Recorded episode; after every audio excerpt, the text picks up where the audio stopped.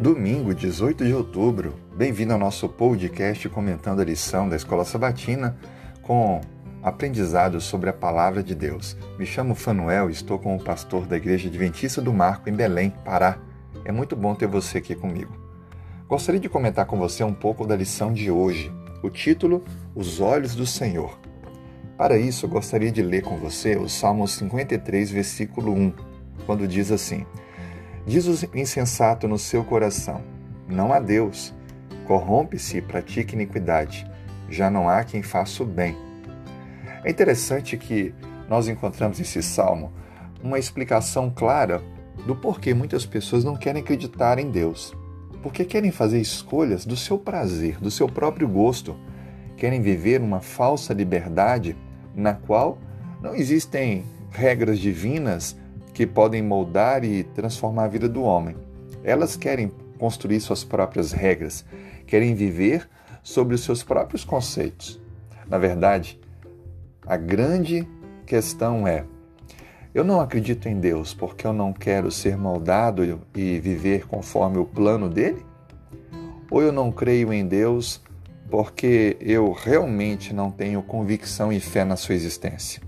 Existem várias teorias com relação à existência da vida.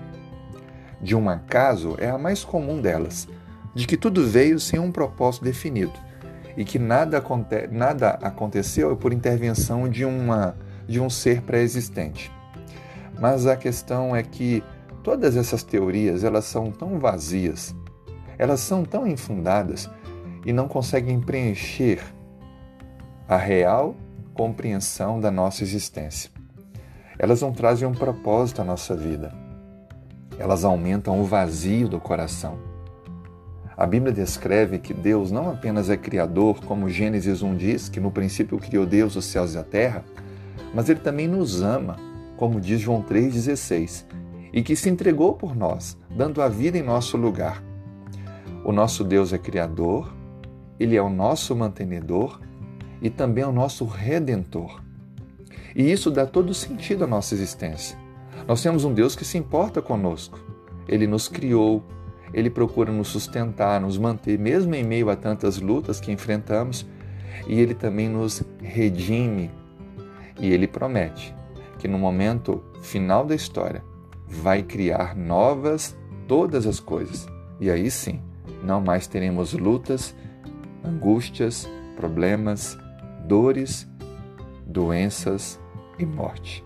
Esse é o nosso desejo. Que esse dia chegue logo, porque estamos cansados do sofrimento. Mas o sofrimento tem sido muito pedagógico, porque ele tem mostrado que não há sentido real de viver sem a obediência a Deus, porque sem ela o homem é fadado ao fracasso, o homem é conduzido à sua própria derrota. Por isso, Avancemos na caminhada de fé, confiemos em Deus a cada dia e tenhamos convicção que com Ele viveremos novos céus e nova terra. Que Deus abençoe, que você fique firme com Deus, crendo na sua existência, crendo na sua interação conosco e se preparando para a vida eterna. Tenha um excelente dia, uma boa semana, um grande abraço.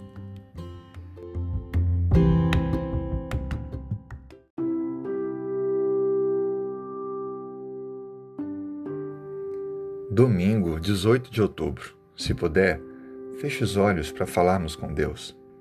Senhor, obrigado. Obrigado pela nova semana. Obrigado pela renovação do teu amor, do teu cuidado por nós. Obrigado, Senhor Deus, porque temos o conhecimento sobre a tua existência, temos o conhecimento da tua palavra, temos o conhecimento do teu plano de amor para nós. Isso nos fortalece isso nos conduz, isso nos dá sentido à existência. Obrigado porque tu és não apenas o nosso Criador, mas também o nosso mantenedor, não deixando que nos falte a esperança, a fé, o sustento diário, a proteção. Muito obrigado, Senhor Deus, porque tens feito muito mais do que merecemos. Na verdade, não merecemos nada. E louvamos o teu nome por tudo que tens feito por nós. Obrigado também pelas lutas, dificuldades, porque elas nos ensinam a confiar em Ti, nos ensinam que há algo melhor preparado para nós e que é necessário te buscar diariamente, porque somente contigo poderemos vencer. Senhor Deus, coloque em tuas mãos a vida da pessoa com quem agora está comigo, ouvindo esta oração, participando desse momento. Abençoe, Senhor Deus, a família dessa pessoa.